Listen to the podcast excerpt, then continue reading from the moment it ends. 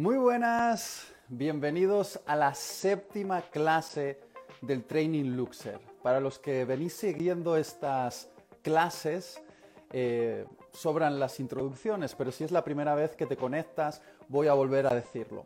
Esto es un entrenamiento patrocinado por la comunidad Lux, donde estamos aprendiendo qué es el Evangelio, para después poder comunicarlo de forma eficaz. Particularmente, esta segunda semana de entrenamiento, estamos hablando acerca de demostrar el Evangelio, porque no solo se trata de algo que decimos, se trata de algo que hacemos y sobre todo se trata de algo que somos.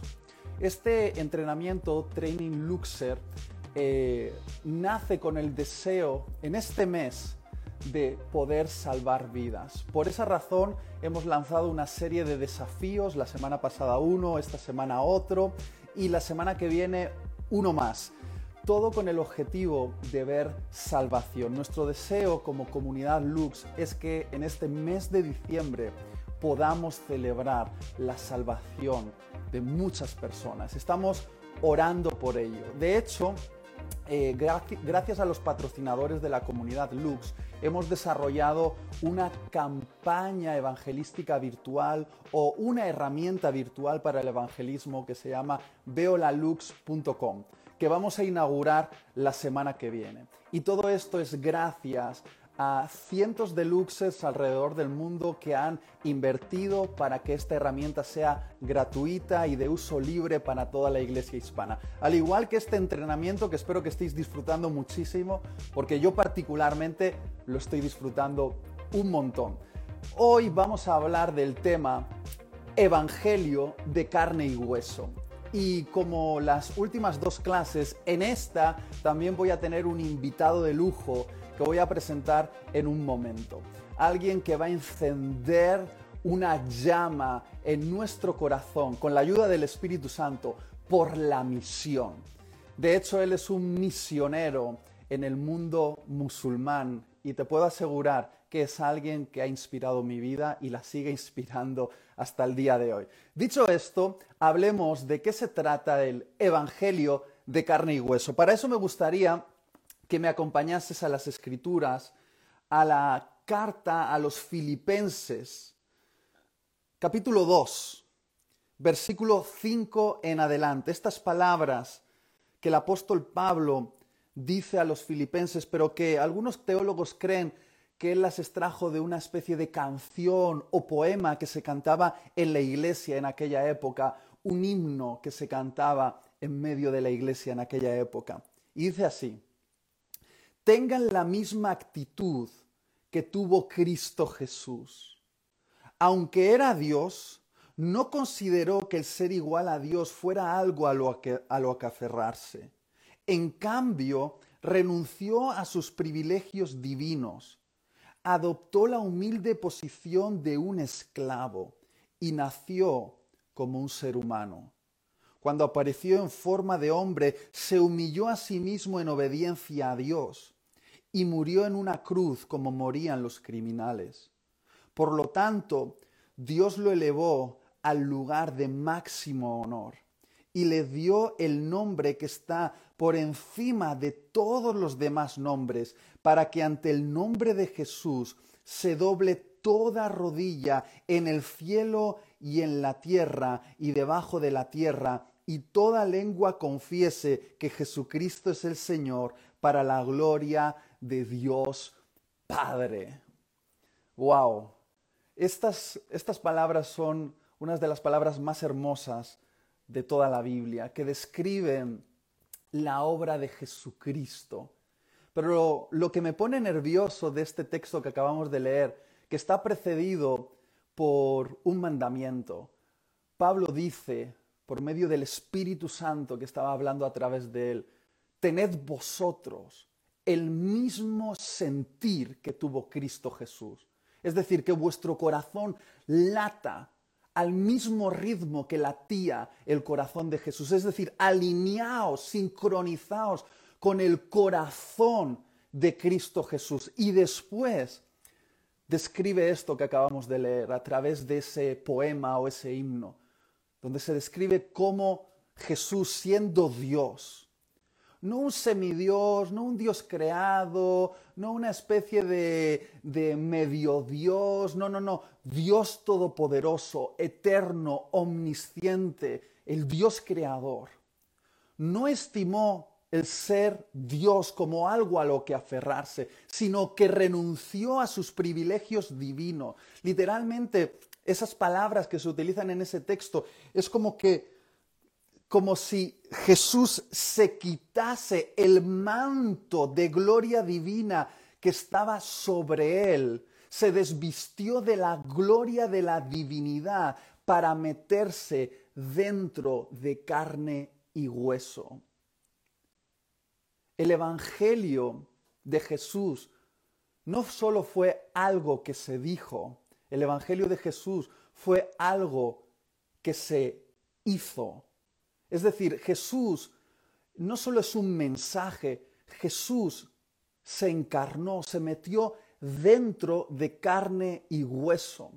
De alguna manera, lo que el Espíritu de Dios nos está enseñando a través de este texto es que el Evangelio no es solo algo que proclamamos, sí que lo proclamamos porque por el oír llega la fe, pero en realidad el Evangelio es algo más que simplemente algo que decimos, es algo que debemos encarnar. De la misma manera que Jesús, Dios, se hizo hombre, se metió dentro de piel y hueso.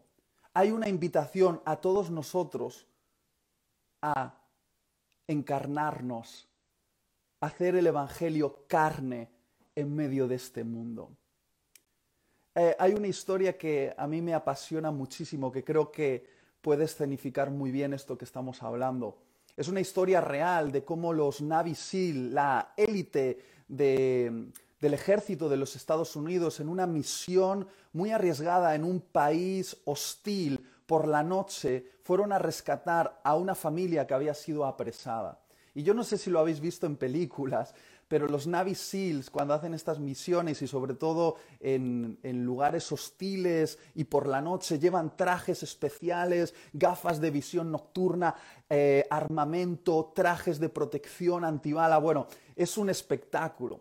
Y dicen la historia, esta historia real, que cuando los Navy SEAL entraron al almacén donde tenían apresados a esta familia, los tenían apresados durante meses y eliminaron a los enemigos en una redada épica.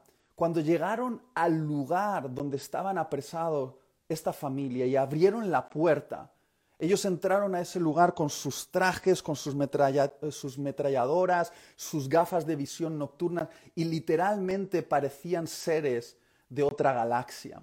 Y ahí en la esquina temblando de miedo estaba esa familia, el papá, la mamá, sus hijos, temblando de miedo. Y ellos les dijeron, somos nosotros, somos los Navisil, hemos venido a rescataros. Pero ellos temblaban de miedo como si no les estuviesen escuchando. Y decía, somos nosotros, los Navisil, hemos venido a rescataros. Pero ellos estaban en shock.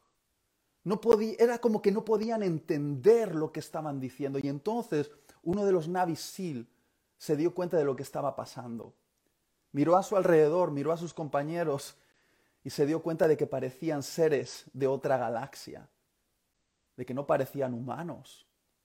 Y entonces se quitó las gafas de visión nocturna, se quitó esa chaqueta eh, antibalas, se quitó la ametralladora y dejó ver sus brazos desnudos, su rostro desnudo, mostró su humanidad. Y cuando mostró su humanidad y el papá y la mamá y los hijos vieron que quien hablaba era un ser humano, entonces salieron de ese shock. Y este soldado extendió la mano y les volvió a decir, somos los Navy y hemos venido a rescataros. Y entonces ellos extendiendo la mano salieron rumbo a la libertad. Y esta historia me parece muy representativa porque esto fue lo que hizo Jesús. Jesús, que era un ser de otra dimensión, es Dios, cubierto de su gloria divina, se desnudó de esa gloria y se encarnó, se metió dentro de piel y hueso, se hizo humano, para que el terror que teníamos al mirar a Dios pudiese convertirse en un llamado a acercarnos a Él. A través de Jesús nosotros pudimos ver el rostro de Dios sin, sin ser aterrorizados. Y de alguna manera Jesús vino a tener contacto con nosotros piel con piel para mirarnos a los ojos, darnos la mano y llevarnos rumbo a la libertad. Eso es lo que está describiendo el texto que acabamos de leer, que Jesús se desnudó de su gloria divina, se metió dentro de piel y hueso para llamarnos hacia la libertad. Y Pablo dice, tened el mismo sentir que tuvo Cristo Jesús. ¿Cuántas veces nosotros lo complicamos todo? Parece como que vamos vestidos como cristianos de un montón de cosas que nos hacen ver tan extraños para, para las personas. Y Jesús nos está invitando a entrar en contacto piel con piel con los seres humanos que nos rodean, para que el Evangelio no sea solo algo que escuchan, sino algo que pueden ver en ti. Y para que puedan ver el Evangelio, tienes que estar cerca. Tienes que encarnar el Evangelio para ellos allí donde estás. Como dijo Spurgeon, piensa que quizá para muchas personas tú seas la única Biblia que van a poder leer. Y es cierto, muchas veces esas personas no tienen ni idea de los diez mandamientos, ni saben el nombre de, de los evangelios, y ni tienen conocimiento acerca de qué significa Antiguo Testamento o Nuevo Testamento, pero esas personas te pueden ver a ti. Y a través de ti pueden conocer el Evangelio si tú lo encarnas para ellos, si encarnas las realidades del Evangelio para ellos, que Jesús nos muestra que finalmente se trata de renunciar a nuestros privilegios y convertirnos en siervos de todos. Eso es lo que dice Filipenses, que Jesús, siendo el rey del universo, se hizo el siervo, bueno, literalmente el esclavo de la humanidad. Y esta es una invitación a convertirnos en evangelio encarnado. ¿Y cómo se ve eso? Se ve en hombres y mujeres, en cristianos y cristianas, que se convierten en esclavos de la humanidad. Los hombres y mujeres, como dice Pablo, más libres del universo porque están libres de la esclavitud del pecado, pero que voluntariamente se hacen esclavos al servicio de Dios en este mundo y sirven en medio de un mundo sufriente a las personas que Dios ama. ¿Y por qué hago esta introducción? Porque Voy a invitar a esta conversación, a esta masterclass, a esta enseñanza, a un buen amigo, Mauricio Reyes. Él es misionero en Turquía y tiene, es el director de un ministerio que se llama Preciosa Sangre, cuyo impulso, entre otros, pero cuyo impulso principal es acercar el Evangelio a los musulmanes. Y han entendido que hacer esto no se trata solo de enviar mensajes por internet o por ondas de radio o por televisión a esos lugares, que puede ser importante, pero para llevar el Evangelio hay que encarnarse, hay que estar ahí con la gente. Y Mauricio con su familia se fueron a vivir a Turquía para, para encarnar el Evangelio en medio de los turcos, para que los turcos pudiesen ver el Evangelio encarnado en ellos.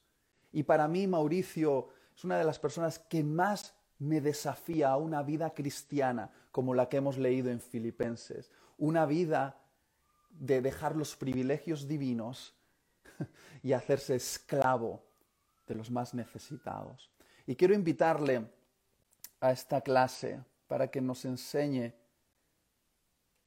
y con la ayuda de esto haga arder nuestro corazón por este llamado a la misión. Qué honor tener a Mauricio con nosotros. ¿Qué tal, Mauricio? Hola, qué bueno conectar contigo y con todos los que están escuchando eh, desde Turquía, España y todos los países que se han conectado. Así que aquí andamos. Mauricio, como decía, y no lo digo por adulación, sino así lo, siente mi corazón, tú y tu familia eh, sois ejemplo para nosotros ver cómo amáis a Jesús y su reino al punto de poder dejar vuestras comodidades en vuestros países natales para ir a otro país, en medio de otra cultura, para encarnar el Evangelio en medio de ellos y decirles, mira, así se ve a Cristo, a Cristo por medio de vosotros.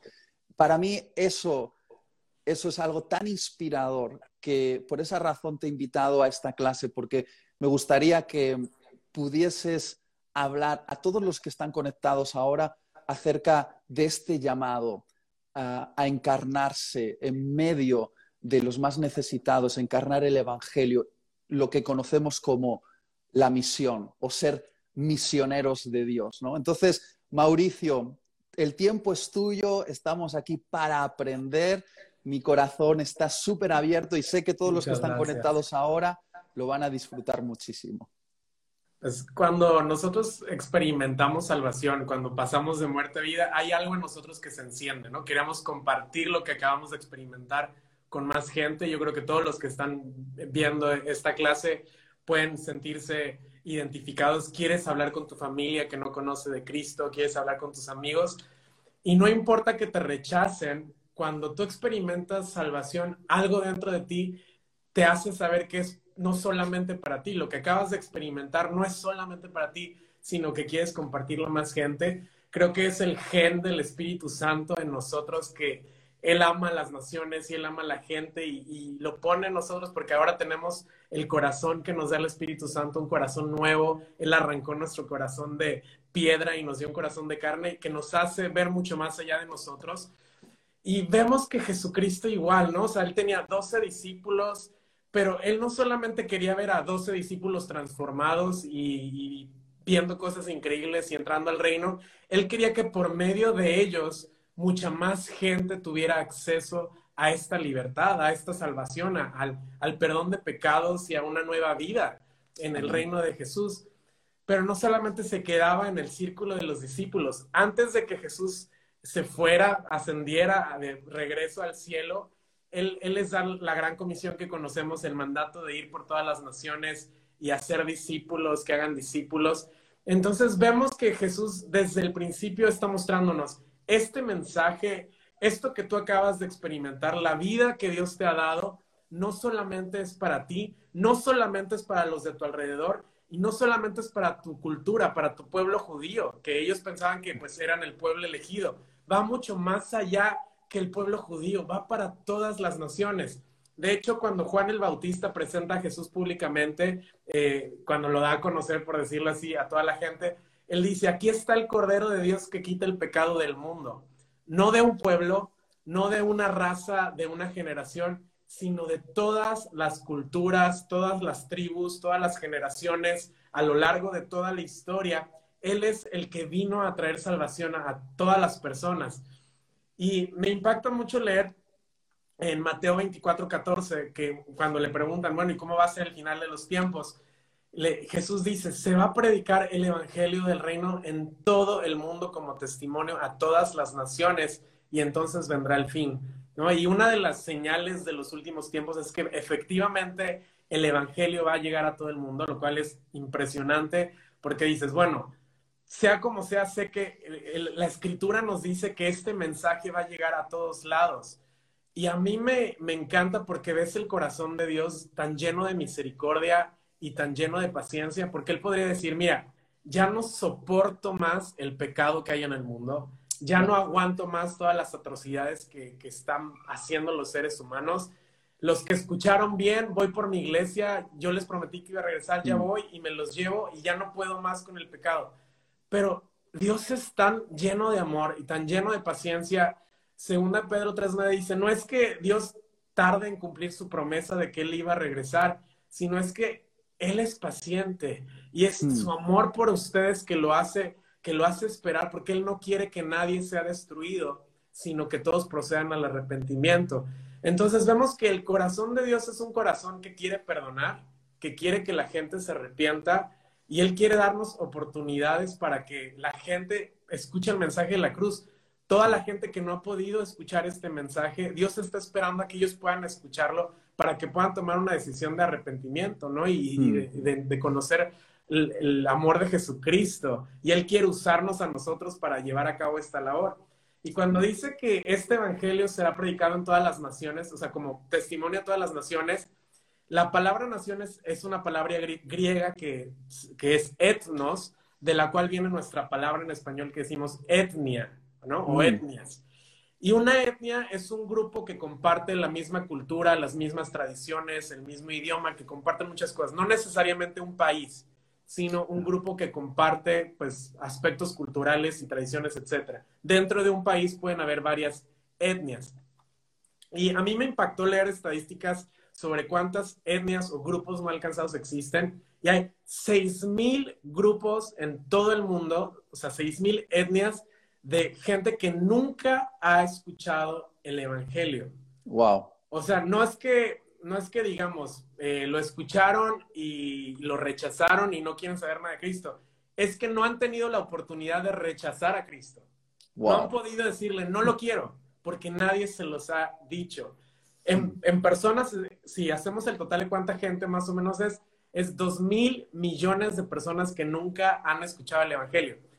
Hoy mire cuántos seguidores tiene tu página de Instagram. Tienes 440 mil eh, personas que, que, siguen tu página de Instagram. Imagínate tu página multiplicada por 4.500 veces. O sea, 4.500 páginas de Itiel Arroyo de gente que nunca ha escuchado el Evangelio, que nunca han tenido la oportunidad de rechazar a Jesús porque no tienen quien les hable. Entonces, esto es algo fuertísimo. O sea, es debido a muerte, literal, porque es gente que no, no puede encontrar salvación, porque fuera de Cristo no hay salvación. Entendemos que Cristo es el único camino, que el único que puede acercarnos al Padre es Jesucristo y no hay otro camino. Entonces, es de vida o muerte que nosotros podamos llevar este mensaje. Y yo quería compartirles una escritura en Romanos que desde que yo conocí al Señor ha como marcado mucho el rumbo de, de mi caminar con Cristo porque veo el corazón de, Pablo preocupándose por todas estas personas que no conocen y que nunca han escuchado. Y él les dice en Romanos 15, versículos 18 al 21, dice, no me atrevería a contar sino lo que de palabra y obra Cristo ha hecho por medio de mí para la obediencia de los no judíos. Y esto mediante poderosas señales y prodigios en el poder del Espíritu de Dios de tal manera que desde Jerusalén y por los alrededores hasta Ilírico, todo lo he llenado del Evangelio de Cristo. Fue así como me esforcé a predicar el Evangelio, no donde Cristo ya hubiera sido anunciado para no edificar sobre fundamento ajeno, sino como está escrito, aquellos a quienes nunca les fue anunciado acerca de él verán y los que nunca han oído de él entenderán. Y me impresiona el corazón de Pablo que le estaba diciendo, o sea, si hay un lugar en donde hay un grupo de creyentes que ya están compartiendo, yo no quiero esforzar mis esfuerzos evangelísticos ahí, que ellos trabajen ahí, que ellos alcancen mm. ahí. Yo quiero ir donde no hay nadie, donde todavía no hay ni una iglesia, donde todavía no hay un grupo que no tiene ni una sola persona que les pueda compartir. Y me hace pensar en la parábola de las 99 ovejas, donde Jesús dice, hay un pastor, tiene 100, hay 100 ovejas, una está perdida, y deja las 99 y va a buscar la oveja perdida, una parábola que me imagino todos los que están viendo este video eh, la conocen. Pues para mí esa oveja perdida son los grupos no alcanzados, ¿no? Y nosotros, los creyentes, los que conocemos a Jesús, somos esas 99 ovejas que, que, que tenemos que salir y buscar esa oveja perdida que no necesariamente es fácil, pero si no estamos dispuestos a dejar esos 99, ¿cómo vamos a poder llegar a la perdida? Entonces, simplemente para darles algunos pequeños datos, eh, les quería compartir siete de los países donde se encuentran los grupos menos alcanzados en el mundo para que inviertas tus esfuerzos por orar por esos países, para que inviertas tus ofrendas en, alcanzar estos países. Eh, los primeros tres países es Bangladesh, India y Pakistán. Ahí se encuentra el grupo más grande de la etnia no alcanzada, que es un grupo que se llama Shaikh, que son 232 millones de personas que, forman parte de este grupo étnico. Y la religión predominante es el Islam. Entonces, comienza a orar por Bangladesh, por India y Pakistán. Le sigue Turquía, que es una de las razones por las cuales estoy aquí en Turquía. Turquía es un país sumamente interesante porque experimentó un avivamiento sin precedentes. Aquí se nos llamó cristianos por primera vez en Antioquía. De hecho, el apóstol Pablo nació en la ciudad de Tarso, que se encuentra aquí en mm. Turquía. Las siete ciudades que menciona el libro de Apocalipsis, las siete se encuentran aquí en Turquía. Eh, o sea, un lugar donde, la, donde, el, donde el mover de Dios era tan fuerte, pero ahora es el, el, país donde hay menor porcentaje de cristianos en el mundo, porque mm, la mayoría son musulmanes, la mayoría de los cristianos que había fueron asesinados, exterminados, y muchos otros huyeron, y mm. después de que el Imperio Otomano toma eh, a cargo este país, pues ya casi desapareció la población cristiana. En un país de 80 millones de habitantes solamente hay 6 mil cristianos. O sea que es muy poquito. Hay iglesias en Latinoamérica que una sola iglesia tiene esa cantidad de miembros. Y en mm. un país tan grande como Turquía no hay. Entonces, obviamente les estoy hablando mucho de Turquía porque vivo aquí. Pero aquí hay mm. dos etnias no alcanzadas muy, muy grandes, que son los turcos y son los kurdos. Entonces, si quieren más información acerca de Turquía, ya saben, entren a todo lo que está haciendo Preciosa Sangre. Y otro país que me llama muy fuerte la atención que no está alcanzado es Japón, que hay la mayoría son budistas, es un grupo étnico muy grande, 120 millones de personas. Le sigue Indonesia y finalmente Myanmar. Entonces son países en los que puedes empezar a orar, invertir, pensar. Eh, quizá mm. nunca has orado por un país que no sea el tuyo, pues puedes comenzar a, eh, una, eh, mientras oras por los alimentos, en vez de orar por los alimentos, ora por un país, en tu tiempo de, de, lo que sea, no acuérdate de, otras cosas más allá de tu círculo y empieza a orar que Dios abra puertas para la palabra en esos lugares porque hace falta. Ahora, más que ver la gran comisión como un mandato, que lo es, es un mandamiento que dice ir por todo el mundo, la gran comisión tiene que ser una respuesta al amor de Dios en nuestra vida. Entonces, mm. nosotros hemos sido amados cuando no lo merecíamos. Dios nos perdonó cuando éramos culpables. Él impartió vida sobre nosotros cuando estábamos muertos. O sea, hemos experimentado el amor más grande que nadie puede experimentar, el amor más, eh, o sea, que nadie puede superar. Y ese amor nos debe hacer amar lo que Dios ama, que es gente. Cuando, la, cuando decimos, amemos lo que Dios ama, yo quiero amar las cosas que Dios ama. ¿Qué es lo que Dios ama? Gente. Él ama mm. personas. Él anhela y está, eh, eh, hará todo lo que haga falta por ver a gente ser libre, por ver a gente ser sanada, por ver a gente ser perdonada, restaurada, por ver a gente siendo arrancada del reino de las tinieblas y puesta al reino de la luz.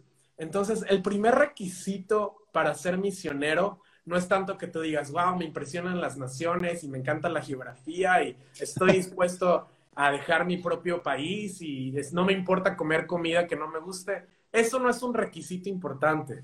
El requisito fundamental es que tú estés apasionado por Cristo, que el mm. amor de Cristo te consuma, porque si tú estás enamorado de Dios, si Jesucristo lo es todo en tu vida, automáticamente el amor por la gente va a hacer que renuncies a tu propia vida, que ya no te cueste dejar las cosas pues tu casa, dejar tu trabajo, dejar tu país, dejar a tu familia, todas estas cosas que los misioneros hacen, que es dejar sus vidas en sus lugares. Cuando tú amas a Cristo, eso ya no, ya no es como un precio tan mm. alto. ¿Por qué? Porque ya no lo ves, no lo ves importante. Segunda de Corintios 5, 14, 15 dice, el amor de Cristo domina nuestras vidas. Y dice, sabemos que Él murió por todos y que por lo tanto todos hemos muerto. Así que si Cristo murió por nosotros, ya no debemos vivir más para nosotros mismos, sino para Cristo, que murió y resucitó para darnos vida. O sea, Cristo te ha dado vida, tú ya moriste a ti, ya no vivas para ti. Ya no vivas para tus sueños personales, ya no vivas para lo que tú anhelas, ya no vivas para lo que siempre soñaste desde que eras chiquito. Vive para lo que Dios ama, que es la gente. Vive para dar a conocer el nombre de Jesús vive por Cristo. Dejamos de vivir para nosotros y comenzamos a vivir por Cristo. Y eso implica derramar nuestra vida para el reino de Jesús. Y me, me, impresiona, ¿no? Porque Dios no ve números. O sea, yo les he dicho, hay seis mil grupos no alcanzados, Pero Dios no está pensando en, hay seis mil grupos no alcanzados, voy a esperar hasta que esos seis mil grupos... Él no ve esos seis mil etnias, Él ve a cada persona dentro de esas seis mil etnias. Y Él ve nombres, Él ve apellidos, no somos números. Para Dios nunca seremos números. Para Dios somos personas con nombres y apellidos. Y les quería compartir un testimonio de la primera vez que vine a Turquía. Dios me habló acerca de Turquía en el año 2007, pero fue en el año 2011, o sea, hace nueve años cuando vine por primera vez aquí. Y recuerdo perfectamente el último día de, nuestro viaje, vine con un amigo de la iglesia, estuvimos viajando por diferentes ciudades en Turquía, repartiendo Biblias, etc. Y me acuerdo que había un hombre que estaba vendiendo cosas en la calle, un hombre turco, y nosotros estábamos perdidos, estábamos buscando la, la estación de autobús, la parada de autobús para poder ir al aeropuerto ya para regresar a España. Y este hombre se dio cuenta que estábamos perdidos y me preguntó, eh, hablaba inglés, lo cual es un milagro porque casi nadie en Turquía habla inglés, solamente hablan turco. Y me preguntó qué les pasa, les puedo ayudar, este, veo que están como perdidos. Le dije, sí, estamos buscando la parada de autobús. Y entonces me dijo, no se preocupen, yo los acompaño, de dónde eres, etcétera. Y, y empezó a hacernos conversación. Y le dije, yo soy de México. Y cuando le dije, soy de México, dijo, ¿en serio eres de México? Y se emocionó. Y dijo, es que hace cuatro años vino un militar de México y me regaló una Biblia. Y dice, yo tengo 49 años de, de, vida, tengo 49 años, pero en realidad tengo cuatro años de estar vivo. Y dice, yo, mi nombre, mi nombre de nacimiento es Ali, pero desde hace cuatro años que yo conocí a Jesús, me hago llamar Tomás. Y dice, pero no conozco más cristianos acá y no sé qué. Y yo le dije, pero yo soy cristiano y mi amigo también me dice, ¿en serio? Y, y empieza a contarnos lo que él había leído en la Biblia esa mañana y decía, es que he estado leyendo el libro de Jonás y siento que yo soy Jonás porque Dios me está pidiendo que le hable a los demás, pero no me atrevo, me da miedo compartir el Evangelio a, mi, a, mi, a, mi, a mi pueblo, por decirlo así. Y nosotros le dijimos, vamos a orar por ti, y empezamos a llorar, y él empezó a llorar, y oramos juntos. Y me impactó tanto el detalle que Dios usó un mexicano cuatro años antes para darle a conocer eh, eh, a Cristo a este hombre. Y cuatro años después me lleva a mí con otro amigo para recordarle, no estás solo, yo estoy contigo, persevera, no tires la toalla. O sea, cómo Dios mueve lo que haga falta y Él ve con tanto detalle cada una de nuestras vidas. Él se implica en nuestras vidas. Y desde ese entonces, bueno, cada persona que conozco, no puedo verla más como un número, ¿no? Y nunca deberíamos ver a la gente como un número, sino cada persona tiene una historia, tiene una historia con Dios, Dios está hablando a sus corazones y quiere usarnos para seguir llevando a esta gente a Cristo. A lo mejor somos el primero que, que les va a compartir, el primero que le regala una Biblia, a lo mejor es el segundo o el tercero o el último, eh, que, el, el, que va, finalmente va a tomar una decisión, o, o como yo, que cuatro años después este hombre no tenía una comunidad de creyentes, pero Dios me usó para animarlo y orar por él. No significa que, sea fácil, ¿no? Pero sí, Dios usa nuestros esfuerzos, por más débiles que sean, para alcanzar gente. Y eso es algo que quiero animarte. No pienses que, que, estás haciendo muy poco por, por el reino.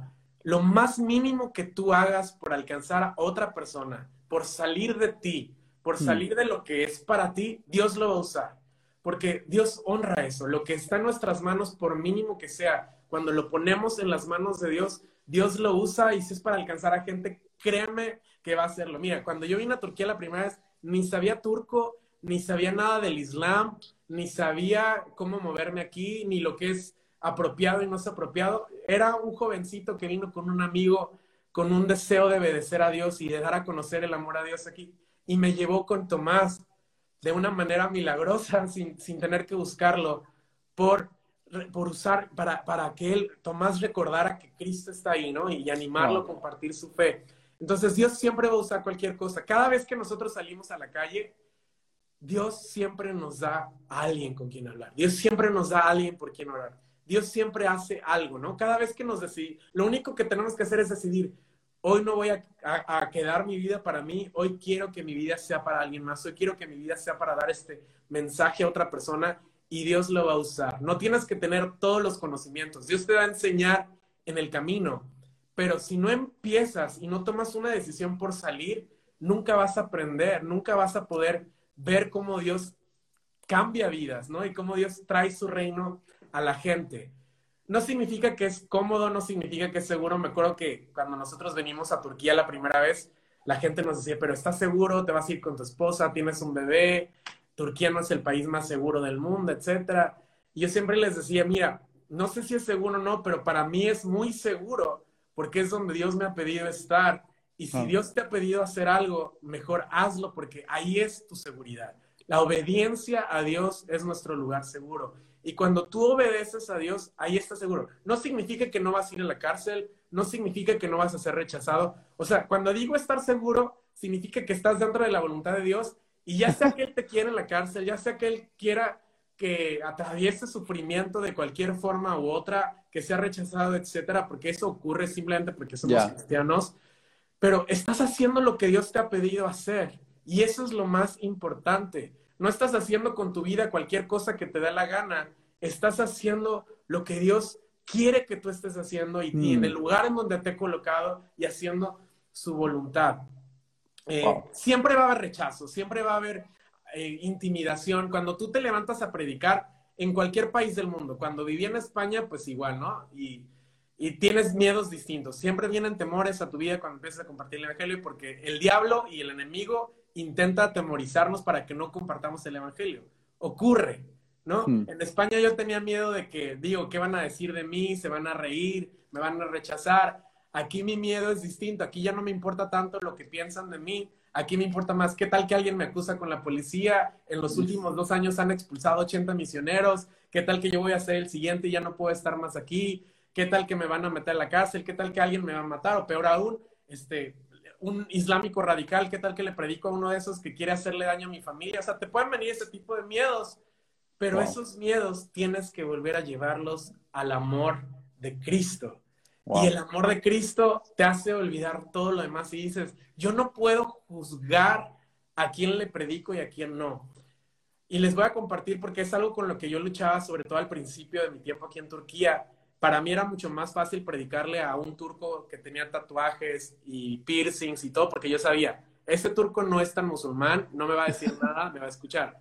Pero si yo veía al barbudo, que te imaginas al, islámico con su gorrito, que sabes que es, que es muy islámico, muy religioso, ellos digo, no, eso sí me van a hacer algo. Y como que evitaba compartirle a los que yo tacho de religiosos y a los que yo tacho de no religiosos hasta que el Espíritu Santo me confronta y dice, ¿tú quién eres para elegir a quién le compartes y a quién no? Porque nosotros vemos la apariencia, pero Dios ve el corazón.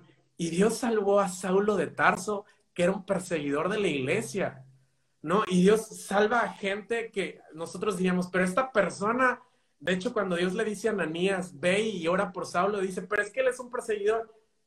No importa, nosotros no podemos elegir a quién le predicamos o no, simplemente tenemos que llevar el mensaje de Cristo.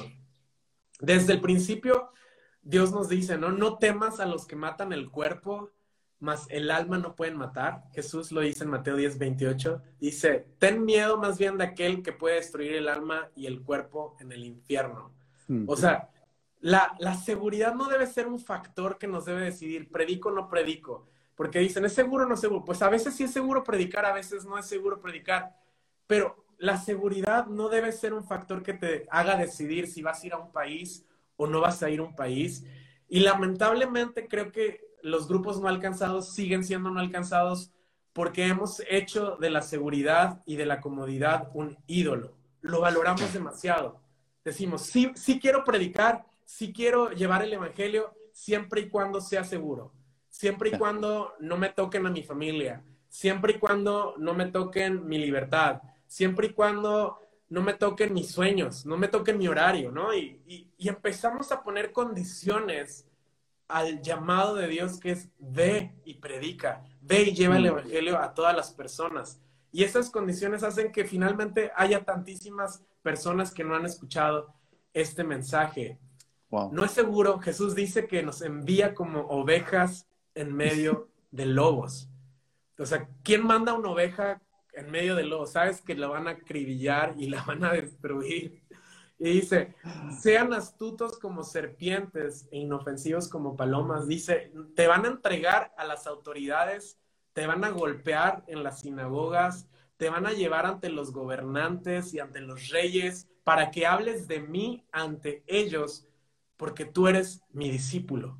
Simplemente por ser discípulo, ya vas a ser expuesto a todas estas cosas. Dice, los arrestarán, los perseguirán, los matarán.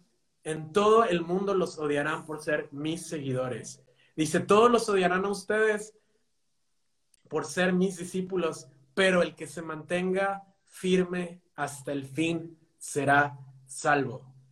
No es fácil, hay un costo y el costo está ahí, él nunca lo ocultó, no hay letra pequeña en, en la Biblia, está ahí claramente. ¿Quieres ser discípulo de Jesús? ¿Quieres llevar este evangelio? ¿Quieres que la gente se encuentre con Cristo? Claro que hay un costo, claro que vamos a pasar tribulación, dificultades, pero es lo más glorioso del mundo. Tú no ves a ninguno de los discípulos en el Nuevo Testamento que están predicando y están siendo arrestados y están siendo golpeados. Algunos los han apedreado, acaban de perder a, Esteban, acaban de perder a, todos los mártires. ¿No los ves que están diciendo, pobrecito de mí, ya no quiero predicar, ya no quiero, mira, mejor nos quedamos callados? El enemigo quiere usar estas cosas para callar a la iglesia y para mm. callarte a ti. Pero lo que el Espíritu Santo quiere hacer es encender aún más una pasión por compartir el Evangelio. Y lo que el Espíritu Santo quiere hacer en tu vida es, no importa que a unos los callen, no importa que a unos los metan a la cárcel, no importa que a unos estén pasándolo, no importa si yo tengo que atravesar por eso, que Dios use esto para que muchos más conozcan la libertad de Cristo. Porque una cárcel, ¿qué es? Es una cárcel es simplemente un lugar en donde tienes que estar, pero tú ya saliste de la verdadera cárcel, que es la cárcel espiritual de tu pecado. Tú ya has sido libre y esa libertad nadie te la puede quitar. La libertad que el Espíritu Santo te ha dado ya es eterna y es la hmm. libertad más importante, que ya tu alma, tu ser, tu espíritu ha sido reconciliado con Dios. Ya no tienes esas cadenas del pecado, que no puedes dejar tu pecado, que eres esclavo cuando tú le has dicho sí a Cristo y cuando tú le has entregado tu vida a Cristo, tú ya has sido llamado a verdadera libertad. Y cualquier cosa, cualquier herramienta que el enemigo intente usar para callarnos, en verdad no puede hacer mucho. Lo único que puede hacer es que el Evangelio siga extendiéndose, pero tú tienes que estar dispuesto a renunciar a tu vida. Les he compartido estos versículos no porque quiera ser pesimista, sino porque quiero que vean lo que Jesús ha dicho, ¿no? Es, es, un costo. Pero cuando tú ves lo que Dios hace y cuando empiezas a conocer a, las familias que han sido restauradas y ves a la gente que ha sido literalmente transformada de muerte a vida, empiezas a ver el poder del Evangelio en una familia, en una comunidad, en un país, en una nación desde que llegué a Turquía hasta ahora, pues no, no crean que el Evangelio se ha extendido impresionante, pero Dios sí está salvando gente aquí. Aunque todavía hay poquitos creyentes, Dios está haciendo cosas. Dios está restaurando gente. Hace, hace un mes conocí a un hombre turco en, en otra ciudad que me empezó a compartir su testimonio impresionante. Él era literal cojo, no podía, su, su rodilla había tenido un accidente fuertísimo, no podía moverla para nada. Eh, era no solamente cojo, era drogadicto, este, musulmán, y, de repente va, entra a, una iglesia, el pastor empieza a orar por él y cae de rodillas y dice, ¿cómo es posible que me pueda arrodillar? Yo nunca he podido arrodillarme porque mi rodilla no le he podido mover y empieza a experimentar el poder de Dios, es libre de todas sus adicciones, empieza a compartir, su esposa que era muy musulmana religiosa, lo echa de su casa y dice, te prefería drogadicto que cristiano porque has dejado el Islam él lo saca a su casa la, mujer, él empieza a orar por ella, por su familia, finalmente ella le dice a Dios, Dios, yo quiero que, me digas qué es lo que está pasando, muéstrame qué es lo que, la verdad, Jesús se le aparece en sueños a, su esposa y le dice que, él es el camino, entonces ella llama llorando a su marido y le dice, sí, esta es la verdad, regresa, empiezan a compartirle a sus familiares y en un año y medio, 70 personas de su familia han venido al Señor en el último año y medio, lo cual es impresionante. Nunca está ocurrido en Turquía. En un año y medio, por el testimonio de este hombre musulmán extravadicto que se encuentra con el poder de Cristo. Entonces, solamente tienes que decirle sí a Jesús, ¿no? Y mucho de lo que veo también que, que nos hace falta es el desprendernos de nuestra vida, el decimos, es que, ¿cómo voy a dejar a mi familia? ¿Cómo voy a dejar mi trabajo? ¿Cómo voy a dejar esto? Si Dios te ha llamado, no, no, no, Dios, ya, Dios no llama a todos a salir de sus países, pero si Dios te ha llamado y tú sabes que hay un llamado de Dios para tu vida, para ir a otro lugar no alcanzado, paga el costo. Jesús dice que el que ama a padre o madre más que a él, no es digno de él. Si amas a tu hijo o a tu hija más que Jesús, no eres digno de ser discípulo de Jesús. Hay un costo. Y para terminar este tiempo, me gustaría leerles una oración de la iglesia primitiva después de la primera noche en la cárcel de Pedro y Juan. Fue la primera vez que Pedro y Juan experimentaron persecución por causa de la fe. Nunca antes lo habían experimentado.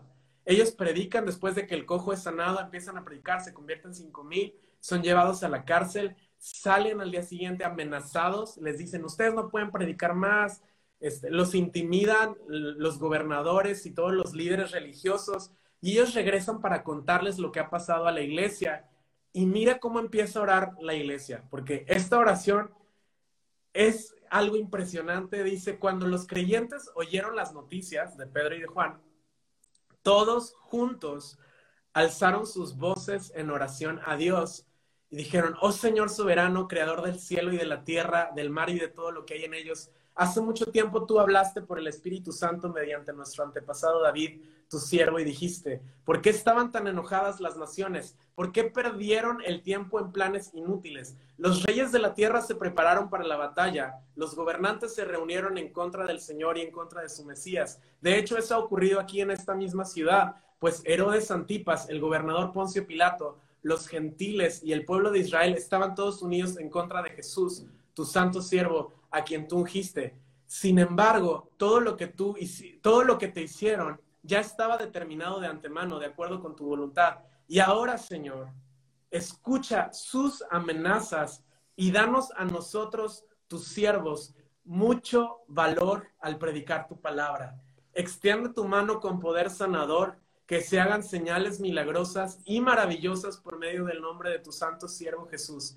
Y dice, después de esta oración, el lugar donde estaban reunidos tembló y todos fueron llenos del Espíritu Santo y predicaban con valentía la palabra de Dios. Ellos podrían haber orado, Señor, guárdanos del peligro, Señor, no, guárdanos de esta gente, no queremos predicar más, eh, llévanos a otro lugar, pero ellos dijeron, no importan sus amenazas, no importa que hayamos ido a la cárcel, danos de nuevo para predicar. No importa si tenemos que morir, danos de nuevo para predicar. Danos de nuevo, concede que se hagan milagros en tu nombre para que la gente crea. Y el Espíritu Santo bajó y los llenó y les dio autoridad y les dio poder para ser testigos de Jesucristo en todo lugar.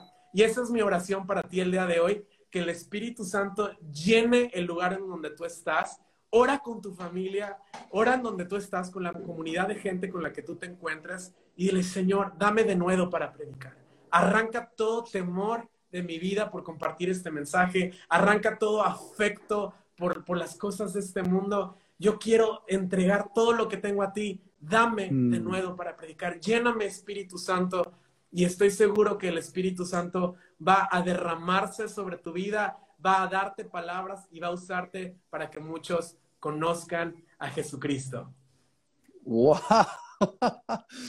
Mauricio, eh, mucha gente estaba comentando en los comentarios que el fuego del Espíritu Santo estaba ardiendo en ellos cuando estabas predicando este mensaje, que sin duda no es el mensaje de Mauricio, es el mensaje de Jesús hablándonos a través de ti y atrayéndonos una vez más hacia su pasión, que son las personas y salvar a las personas y sobre todo esas personas que no han tenido la oportunidad de escuchar el mensaje del Evangelio. Mauricio, no tengo nada que añadir, solo darte las gracias, por esta masterclass impresionante. Muchas gracias La he disfrutado muchísimo. Como he dicho al principio, eh, eres un claro ejemplo de lo que has predicado. Quiero invitar a toda la gente a que entre en el perfil de Preciosa Sangre y en el tuyo personal y que apoyen con oración, con recursos, este ministerio tan importante, llevar el Evangelio a los pueblos musulmanes.